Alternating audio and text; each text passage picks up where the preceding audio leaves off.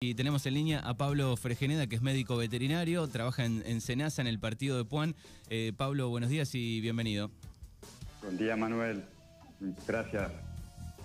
Bueno, eh, tenemos un, un, par de minutos para charlar eh, sobre principalmente la encefalitis equina. Eh, hubo un par de, de casos y, y, notar un poco la diferencia con, con, la picadura del mosquito, con la del dengue, para charlar un poco sobre estas, est estos virus eh, que, que, transmite la, la, picadura de mosquitos infectados que actúan como vectores, eh, sobre todo en áreas rurales. Bueno, hubo algún caso, en el caso del dengue, creo en Sierra de la Ventana. Bueno, vamos a charlar un poco de eso para, para entender un poco la diferencia, ¿no? Perfecto. Eh, sí, sí, la, bueno, la, la, encefalitis equina, un poco, ¿cómo está en la, en la provincia de Buenos Aires? ¿Qué es? Bueno, la encefalitis equina es, es un virus, este, o sea, es una enfermedad causada por un virus en realidad, es el virus de la encefalomielitis equina, que existen varias, varios virus de la encefalitis equina. En este caso que está en, la, en Argentina en realidad es el virus de la encefalitis equina del oeste, que es el mejor que nos podía tocar. Existe el del este y el de Venezuela. Venezuela nunca ha estado en el país. Uh -huh. este, el, la encefalitis equina del este y del oeste hemos tenido, digamos, en, en, en, Argentina, pero desde el año 1988 que no se reportaba ningún caso. Y a partir de noviembre del año pasado empezaron a reportarse casos en el norte del país y bueno, ya es un área que afecta, un área grande que afecta centro-norte del país con, varios equinos enfermos y bueno, algunos también fallecidos, obviamente, este, son, son unos cuantos los que tenemos. Entonces, eh, es una enfermedad viral que también es zoonótica, como decías vos recién, también se puede transmitir a las personas y justamente el que actúa como vector acá, como pasa lo mismo que con el dengue, el virus Zika o el chikungunya, eh, lo mismo es, es, el, mosquito. Entonces, nada, es para estar atentos a esta situación. En el partido Puan ya hemos tenido casos de encefalomielitis equina de, del oeste en equinos. Este, no se han reportado casos en, en humanos, pero bueno, eh, es, una enfermedad que, digamos, es, es, accidental, ¿no? no es una enfermedad que afecte, porque no es una enfermedad de los equinos ni es una enfermedad de los humanos, es una enfermedad de las aves y que está permanentemente en ellas, que no le genera ningún daño, y también de los pequeños roedores que andan silvestres en los campos y que justamente al ser este, picados por un mosquito, bueno, pueden transmitir esa enfermedad justamente a los equinos o a las personas. Uh -huh. Por lo tanto, este, es ahí el riesgo de contagio, ¿no? Es una enfermedad ensótica. ¿Qué significa que es ensótica? Es una enfermedad que eh, actúa en un lugar pequeño de la población y que en algún momento puede pasar a ser episótica, ¿sí? Una episodia, que es lo que está pasando en este momento, que se está distribuyendo por todo el territorio nacional. Digamos, si bien arrancamos con poquitos casos, hoy estamos cerca de los 1.500 equinos enfermos, eh, o que han tenido casos y ya se han recuperado o que han muerto, pero son aproximadamente 1.500 eh, en, en, todo el país. Esto es en centro, es, norte. Este número es en todo el país. Sí, sí, en todo el país, en todo el país.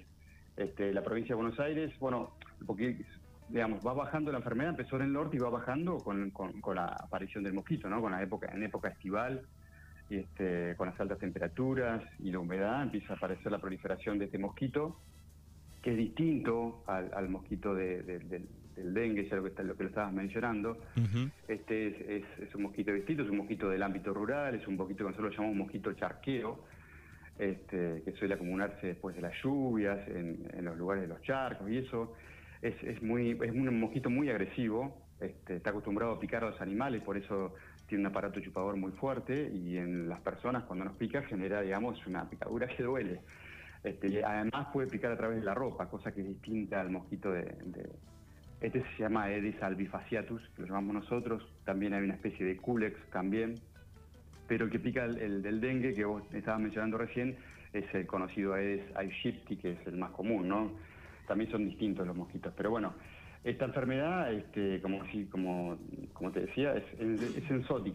Incluso suponen que nunca se fue del país. Lo que pasa es que en, esta enfermedad se vacunaba eh, a los animales, a los, a los equinos, y a partir del 2016, por una resolución, se dejó de vacunar. Porque había, desde 1988 que no había ningún caso, se dejó de vacunar, y bueno, cuando aparece la enfermedad nuevamente, tenemos poca, digamos, poca inmunidad en los equinos. Por lo tanto, Ahora nuevamente empezamos con las vacunas, que de hecho hoy ya hoy es obligatoria la vacunación de todos los equinos en todo el territorio nacional. Claro, eso es importantísimo. Digo, eh, se, nota siempre, incluso hasta en los humanos, cuando se deja de vacunar, digo, bueno, cuáles son las consecuencias tal vez años después, ¿no?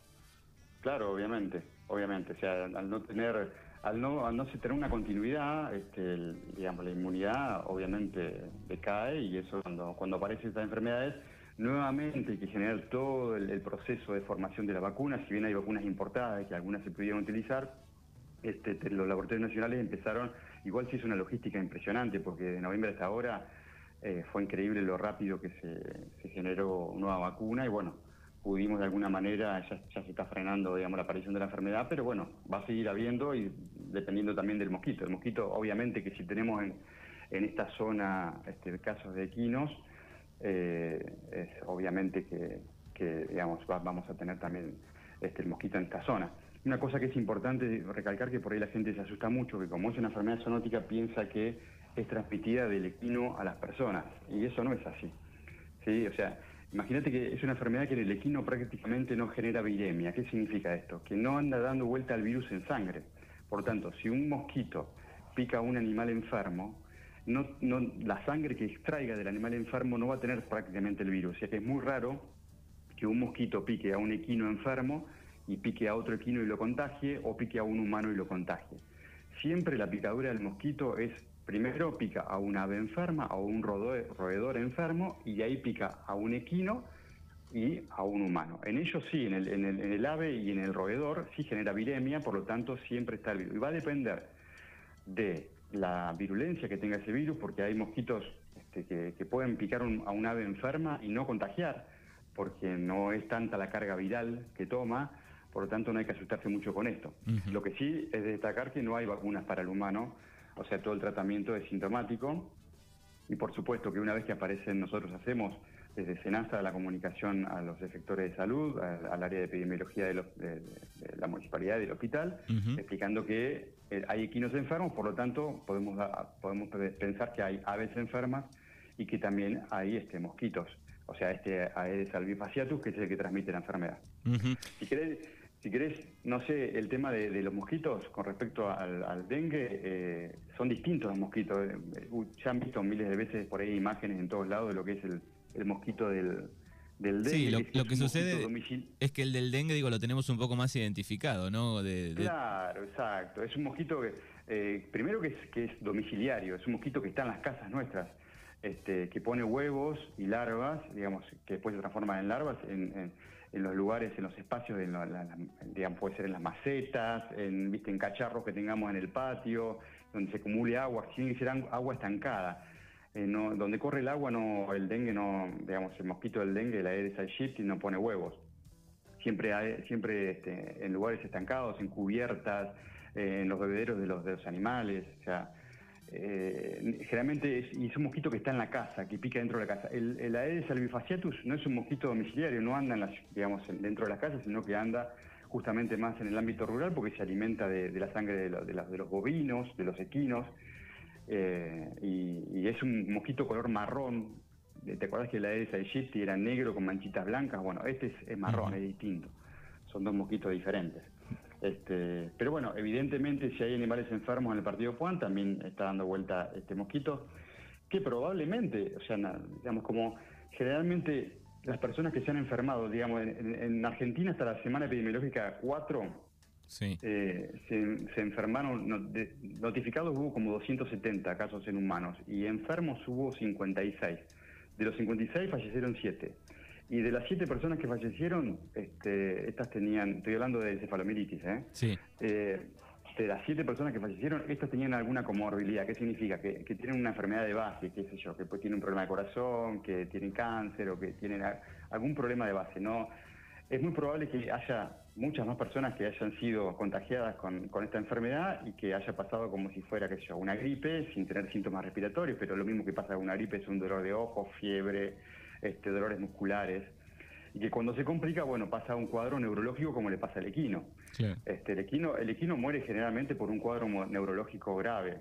Hay equinos que se enferman y no se mueren, este, y se, se, curan, y otros equinos que sí mueren. Pero este, este, yo te decía al principio que gracias a Dios no tocó la del oeste, porque es una enfermedad que tiene una, mortalidad en equinos de un 20 y un 30%. O sea que recién el 20 y 30% de los equinos que se enferman pueden llegar a morir. En cambio, la, del este o la Venezuela, el 90% se mueren. O sea, claro. que, hubiera sido un, desastre. Esa es, es, mucho más alta y también, digo, pega más en los humanos, aquellas dos que no están por suerte acá. Claro, obviamente. Sí, sí, sí, sí. Sí, sí. Y esta es muy probable que muchos de nosotros por ahí hemos tenido la enfermedad y, haya pasado desapercibida. O sea, eh, es muy raro que, digamos, este, es muy rara la, enfermedad, digamos, es muy parecido, a lo que, ya te digo, una, gripe pero sin síntomas respiratorios, o sea, una gripe con dolores musculares, dolores de ojos, fiebre. Y bueno, si se complica, cuando se complica pasa lo mismo que le pasa al equino, un problema neurológico, este, generalmente meningitis, este, problema del sistema nervioso y bueno, genera depresión y muerte. Pero ya te digo, o sea, eh, en el país solamente siete personas y las siete personas eran adultos, este, mayores, entre más o menos de cincuenta y pico de años, eh, que, en realidad tenían un problema de base.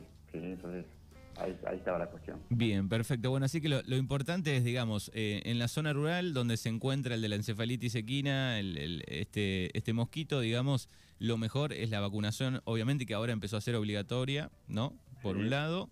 Eh, y bueno, y con en relación al, del dengue, digo, bueno, este, no dejar este, agua estancada, lo principal en, nuestra casa, ¿no? Más allá de la fumigación que hace el municipio y otras cosas que ayudan, ¿no? Exactamente. Es importante bueno, siempre en el ámbito tanto urbano como rural usar repelentes, eso es fundamental, digamos, las formas de prevención.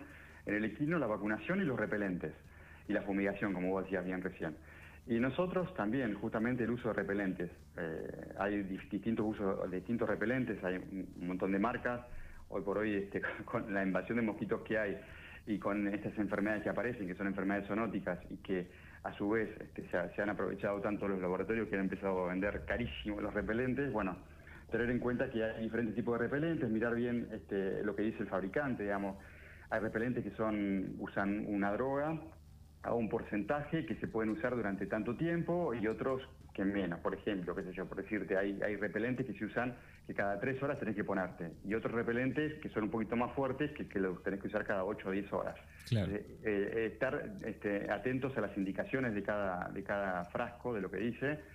Eh, y bueno, también hay repelentes que usan hoy por hoy que son este, orgánicos, como la citronela y eso. Bueno, lamentablemente este mosquito, el albifaciatus, es no le hace nada, digamos, ese tipo de repelentes, así que tener mucho cuidado con eso. Yo le diría que si van a andar en el ámbito rural, usen los repelentes que, de uso común que se compran en cualquier lado este, y, bueno, y se fijen en las especificaciones del fabricante y cuánto tiempo dura para estar todo el tiempo haciéndolo. Más, sobre todo si son niños este, o adultos y, tengan alguna enfermedad de base, ¿no? Pero bueno, siempre usar el, repelente. Sí, hay, hay, dos buenas noticias, algunas fueron de esta semana, una tiene que ver con el CONICET de Bahía Blanca, el equipo de Bahía Blanca que está desarrollando un filtro solar que también sería repelente. Eh, está en, proceso de, aprobación todo eso, pero bueno, sería bueno también para sumarlo. Y la otra es la de la provincia también estaría desarrollando un, repelente, ¿no? En la, provincia de Buenos Aires, un poco más barato que la familia Johnson, que es quien lidera, me parece, el, mercado, ¿no? Tal cual. Para eso está el Estado, digamos, la importancia que tiene el Estado justamente de estar ante, digamos, cuando existen este tipo de irregularidades, que hay que el mercado justamente no, no nos ayuda, al contrario, este, está, genera este tipo de, desbalances en el cual no todo el mundo tiene acceso a, no solamente a eso, sino a distintos medicamentos. La Universidad Nacional de La Plata también está fabricando nuevos medicamentos. este, el Estado tiene que estar presente justamente para que no dejar eh, a las personas indefensas respecto a esto. Entonces, está muy bien lo que están se está produciendo. De hecho, son eh, universidades públicas que digamos están devolviéndole a la gente todo lo que este, digamos ahí ahí se produce. Entonces es importantísimo. Muy bien, muy bien. Bueno, muy claro. Eh, Pablo, te agradecemos por, por estos minutos. Bueno, muchas gracias a vos también por dejarme comunicar esto, que digamos, no, la gente que no se tiene que asustar, simplemente es una enfermedad más, de todas las enfermedades zoonóticas que hay, que son muchísimas. Eh, un dato de color es que para que sepas que las enfermedades, hoy por hoy tenemos que hablar de una, una salud que no existe más, la, salud animal, la, la, salud humana. Hoy por hoy una salud tiene en base lo que es la salud de ecosistemas, la salud humana, la salud, la salud animal. Hay organismos internacionales como la OMSA, que es la Organización Mundial de Sanidad Animal, la Organización Mundial de la Salud y la FAO, que hablan de esto. Cada ocho meses aparece una enfermedad nueva en el mundo y 75% de esas nuevas enfermedades que aparecen en el mundo son contagiosas desde los, de los animales a las personas. Por lo tanto, fíjate vos, este, dengue, chikungunya, todas las que nombramos, sumado a la influenza aviar que tuvimos el año pasado y que estar atentos este año porque están empezando a venir aves migratorias que traen la enfermedad de otros lados, que también es zoonótica. Bueno, ni hablar de lo que es el coronavirus, o sea, son todas enfermedades que provienen de los animales. Por lo tanto, hoy por hoy, a estar muy atentos a estas cosas, este, y bueno, y sobre todo aquellos que tienen animales o están en contacto con los animales, este, o en íntima relación, estar este, muy atentos con esta situación, estas cosas. Bien, excelente el, mensaje y muy claro. Gracias Pablo y buenos días. Gracias, Manuel. Un abrazo. Hasta luego. Escuchábamos recién a Pablo Fregeneda, médico veterinario, trabaja en Senasa en el partido de Puan.